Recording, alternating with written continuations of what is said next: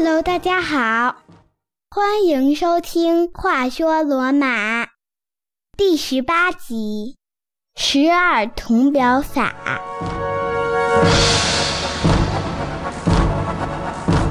上一集节目中，我们聊了罗马平民阶级反对贵族阶级的撤离运动，也说到了保民官这个新设立的职位。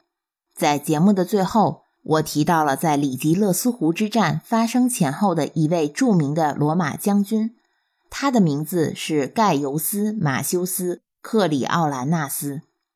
在具体说这位将军的故事前，我想先和你一起看一下罗马整体的局势。此时的罗马刚刚击败了拉丁联盟，现在看上去没什么安全隐患了。如果你和我想的一样，那我们都错了。罗马真正的麻烦才即将开始。上一集中提到，有三股力量包围着罗马，那就是在伊特鲁里亚以北，以维埃城为主导的军事力量；罗马城以南的沃尔西，东边丘陵地带的埃奎。这三股力量在罗马周围一直存在着，但北方的伊特鲁里亚一带的敌人。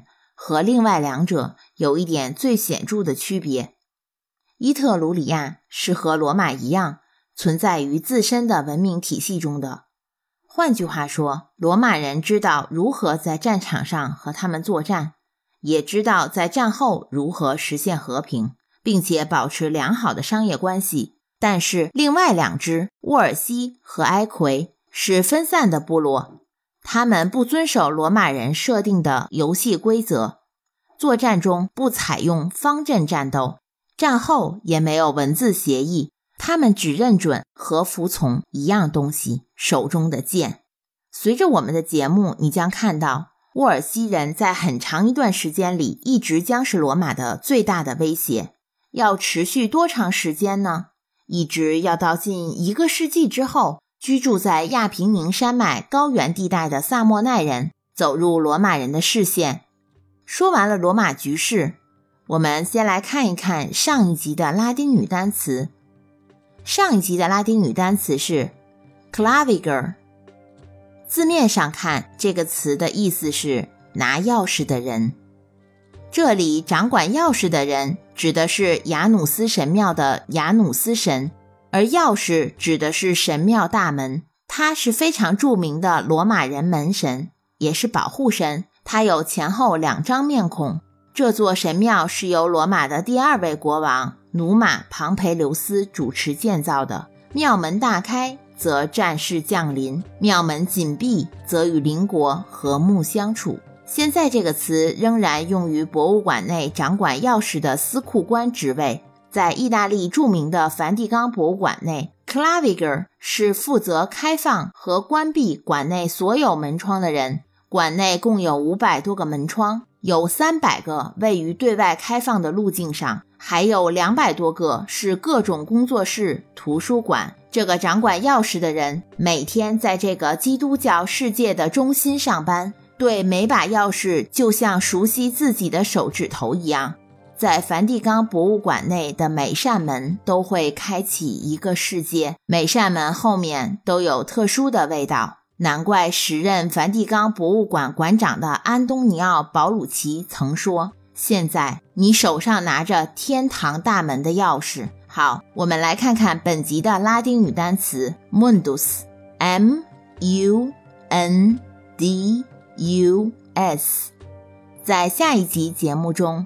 我会详细解释这个词，你可以在我的微信公众号“话说罗马”中查阅到这个词的含义，也可以查到很多和节目相关的资料。你只需要在微信中搜索公众号“话说罗马”，点击关注，在公众号下方的菜单栏“话说罗马”中进入播客主页，就可以看到每一集对应的内容，或者登录我的网站。三 w 点话说罗马点 com，我再重复一遍，三 w 点话说罗马的全拼点 com。好了，言归正传，回到罗马城，大家一定还记得我们讲过，拉斯波塞纳国王带兵攻打罗马，还记得他为什么要从伊特鲁里亚南下攻打罗马吗？对了，他是要去南方重建和希腊殖民地的商业路线，从而保证伊特鲁里亚和南方希腊殖民地之间的商业往来恢复正常。在第十五集讲这一段的时候，我们并没有提到到底是谁切断了南北通商的路线。今天我们来说说。那正是沃尔西人。沃尔西人的捣乱其实是针对罗马的。他们先是封锁了罗马和南方大希腊地区的通商往来，就连带破坏了伊特鲁里亚人和南方的商业。沃尔西人一而再、再而三占领罗马领土，小的争斗几乎是每年都会发生。罗马人忍无可忍，决定要彻底解决一下这个问题。公元前四百九十三年，沃尔西进攻罗马。罗马的盖尤斯·马修斯将军包围并攻下了沃尔西的科利奥里城。这座城位于现在的真扎诺迪罗马。他当时带领军队包围住克里奥里，并一个人设法进入被围困的城镇。他点燃了城门附近的房屋和建筑。见此情景。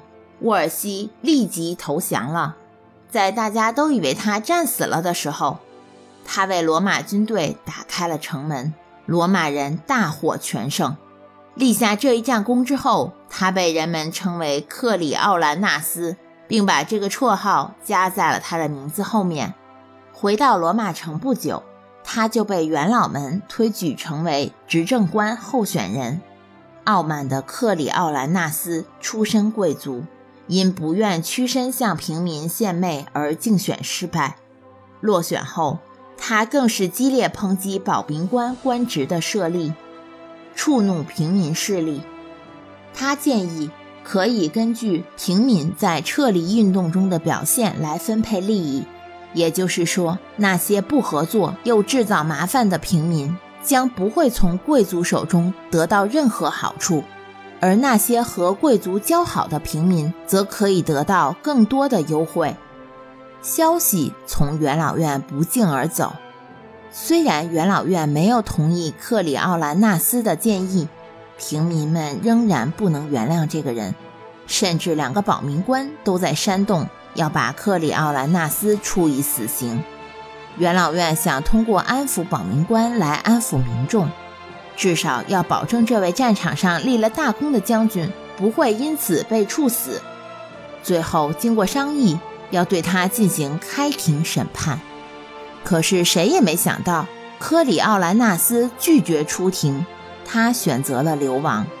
战场上的真刀真枪都没有退缩，却在他曾用生命保卫过的国家和人民面前，选择做了一个逃兵。多说一句。等我们说到十二铜表法的时候，法律会明文规定，拒绝出庭是被视为对法官极大的冒犯。那克里奥兰纳斯逃亡去了哪里呢？他去了沃尔西，转而投靠罗马人的宿敌。在那里，沃尔西大将阿提库斯·图利乌斯·奥菲迪乌斯同意庇护科里奥兰纳斯。并热情地接待了他，给他提供所需的住所等等。话说，这阿提库斯·图利乌斯·奥菲迪乌斯并不是沃尔西王，他和科里奥兰纳斯一样，也是一名军事指挥官。他在政治和外交战术上有着相当敏锐的判断力。同年，罗马城内举办了一次体育盛会，罗马及周边相邻的年轻人蜂拥而至。有和罗马友好的拉丁人，也有敌对的沃尔西人。奥菲迪乌斯敏锐的嗅觉立即嗅到了这是报复罗马的好机会。在沃尔西年轻人来到罗马的同时，他也行动起来。先是告知罗马元老院，他作为军事将领，非常担心前来参加比赛的体育代表团的安全。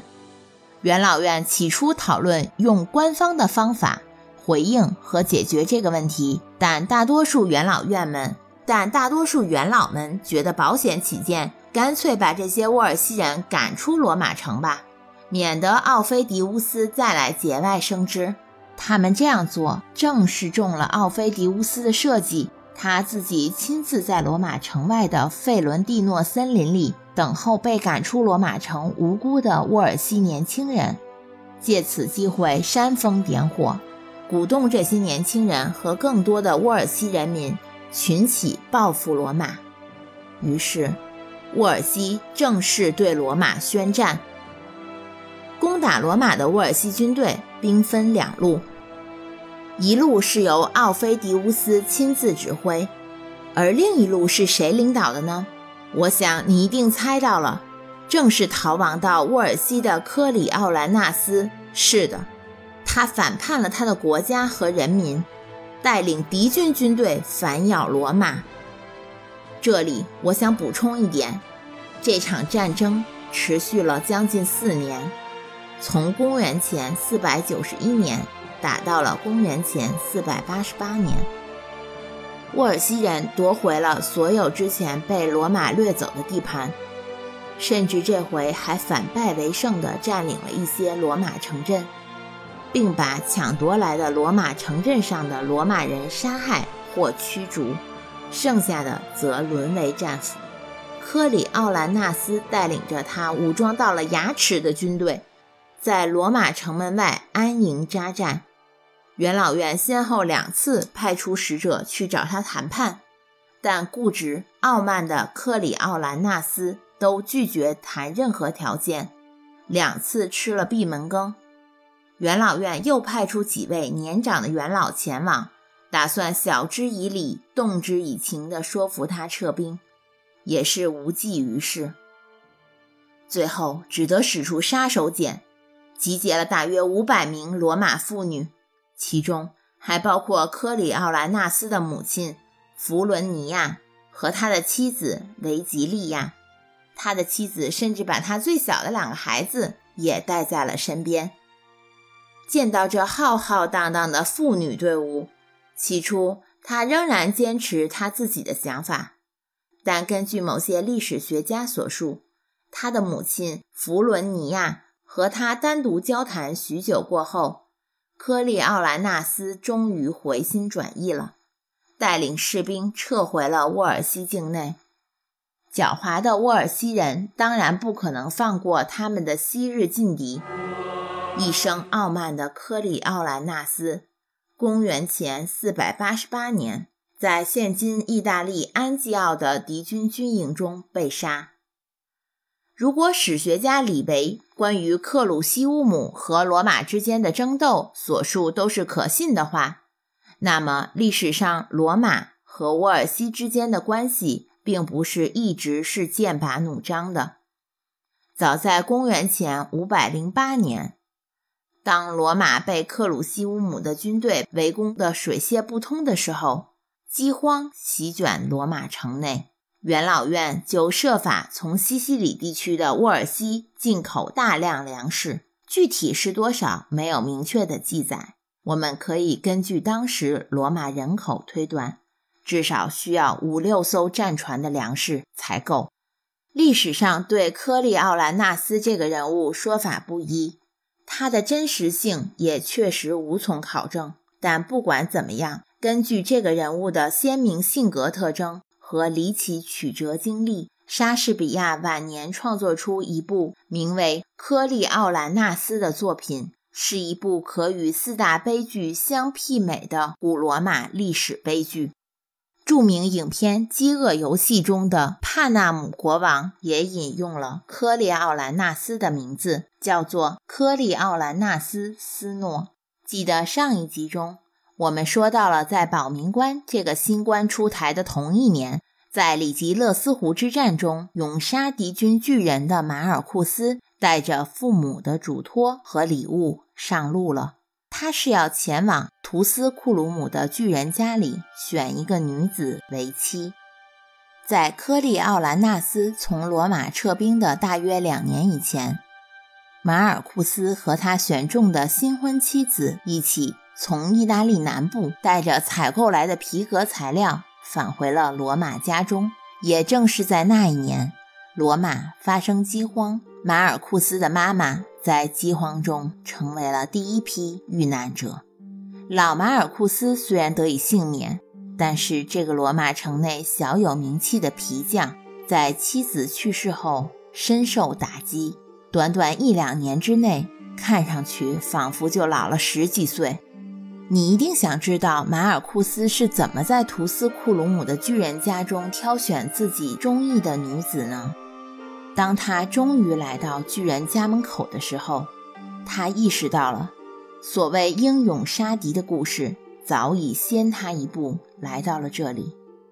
这里女人的眼里充满着冷酷、漠然，还有一丝恐惧。如巨人所说，他有五个女儿。马尔库斯选中了年龄最小的一个，叫马西亚。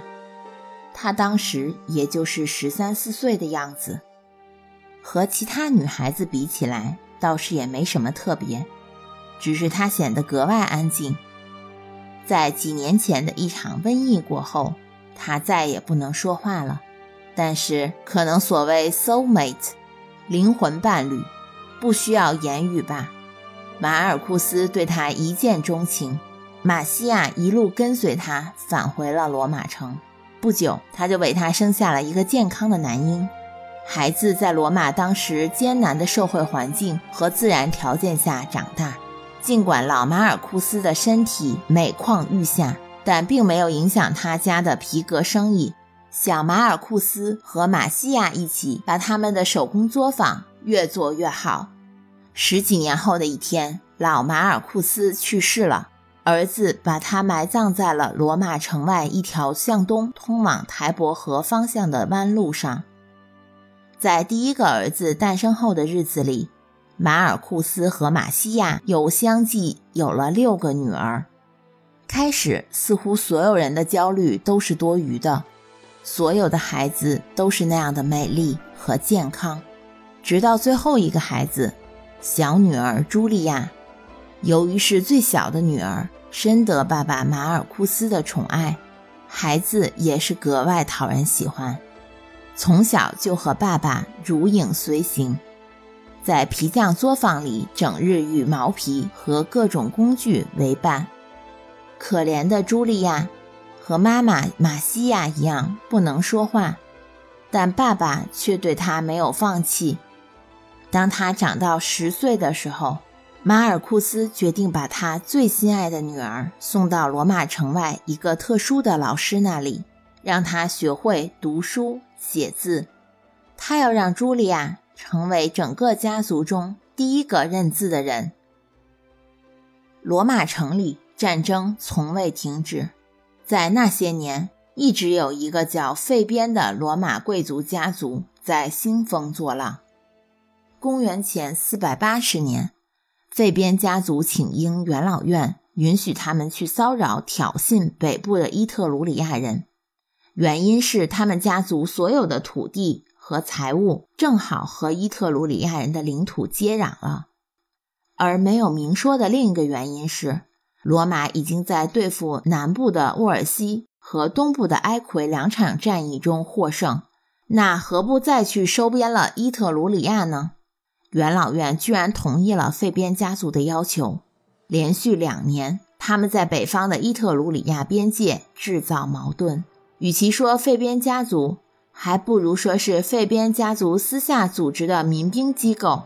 这个民兵组织大概由三百多名家族成员组成，还加上他们的商业伙伴和仆人。他们定居在罗马北部的克雷梅拉河附近的一座堡垒里。距离伊特鲁里亚的维埃城很近，以这座堡垒为根据地，费边家族的队伍经常把维埃人包围起来。大大小小的战斗中，总是以维埃人灰溜溜的失败而告终。渐渐的，费边家族的队伍胆子越来越大了，他们敢越来越深入伊特鲁里亚人的领土上挑衅。结果有一天。落入了维埃人设置的圈套中。这场战役也被称为克雷梅拉河之战。那天，费边家族在堡垒附近发现了一群牛羊，他们认为伊特鲁里亚人一定很远呢，就出去追赶牛羊。当他们离开自己堡垒的时候，大量埋伏在附近的维埃人一拥而上，把费边队伍包围住。屡战屡胜的罗马人这次没有那么幸运了。虽然他们努力突出重围，逃到了附近一座小山上，就是在那座小山上，他们曾经击退了伊特鲁里亚人，但这次一直僵持到维埃援军的到来，罗马人也没有找到能够逃跑的机会。敌众我寡，维埃人为伊特鲁里亚人报仇雪恨。对费边队伍毫不留情，整个队伍全军覆没。大屠杀一直持续到只剩下一个未成年的男孩子时停了下来。这个名叫昆图斯·法比乌斯·维布拉努斯的孩子，成为了延续家族香火的唯一幸存者。这就是发生在公元前477年的第一次维埃战争。战争平息后，维埃人释放了战争中被俘虏的奴隶，而且屠杀过程中没有妇女遭到杀害。目睹战争的妇女中就有马尔库斯的妻子马西亚，她现在已经可以用笔和纸来和人交流了。她将在我们的第二十一集中回忆并描述当天发生的事。那时候的马西亚已经是祖母了。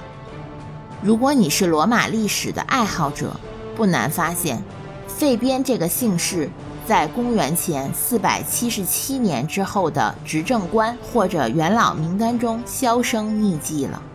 直到两百多年后的第二次布匿战争中，这个家族才重返历史舞台。李维在著作中曾提到，类似的战役和大屠杀在斯巴达战争中也有发生。你知道李维所指的是哪次战役吗？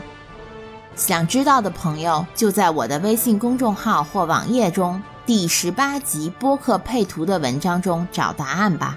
第一次维埃战争的结束是公元前四百七十七年。下面，请允许我带领你们一起做一个时间跳跃，准确的说是要跨过二十八年。来到公元前四百四十九年，在马尔库斯家中，一个八岁的小男孩一直不停地提出远远超越他年龄层次的问题，而且问题越来越严肃。这个孩子是我们杀死巨人的英雄马尔库斯的孙子。这里由于时间的跳跃，我需要把人物关系说得清楚一点。孩子的父亲。站在他的旁边，这正是我们刚才说过的马尔库斯和妻子马西亚的第一个儿子。在另一边站着孩子的姑姑，马尔库斯的小女儿茱莉亚，那个唯一一个不会说话的女儿。茱莉亚脸上永远挂着让人感到温暖和开心的微笑。这时。他的手里正拿着一根长长的树枝，给孩子指着要背的内容。这个孩子正在学习背诵十二铜表法，背着背着，他问爸爸：“为什么我要把那个苹果还给邻居？”孩子问道：“因为那个苹果从你的树上掉到了邻居的花园里。”父亲理所当然的回答说。它是从我的苹果树掉下去的呀，一直是我们给那棵树浇水，每到秋天还要给它剪枝。看来父亲的回答没有让孩子满意，孩子总是有问不完的为什么。茱莉亚对这个小家伙的热情很是钦佩，但他父亲可懒得和他多费口舌了。十二铜表法。这个时候已经出台，在罗马城内的广场上随处可见。茱莉亚这半年多以来一直在精心的抄写，抄了这么久，还剩下最后两表没有抄完。他先是抄写在了蜡片上，然后又抄写在从遥远的埃及运来的纸莎草上，为的就是让家里人能够用心背下来。事实上，罗马城里的每个人都在用心地学着、背着，不管是律师还是治安法官，不论是被告还是原告，债务人和税收人员，连老人和儿童。都在忙着尽力背下新出台的罗马法律条款。十二铜表法中的法律条款，我们现在看来有些仍然符合逻辑，但是有些却让我们理解不了。例如，拒绝出庭或在审讯期间向法官撒谎、提供伪证者，投于塔尔皮亚岩摔死；杀人者处死刑。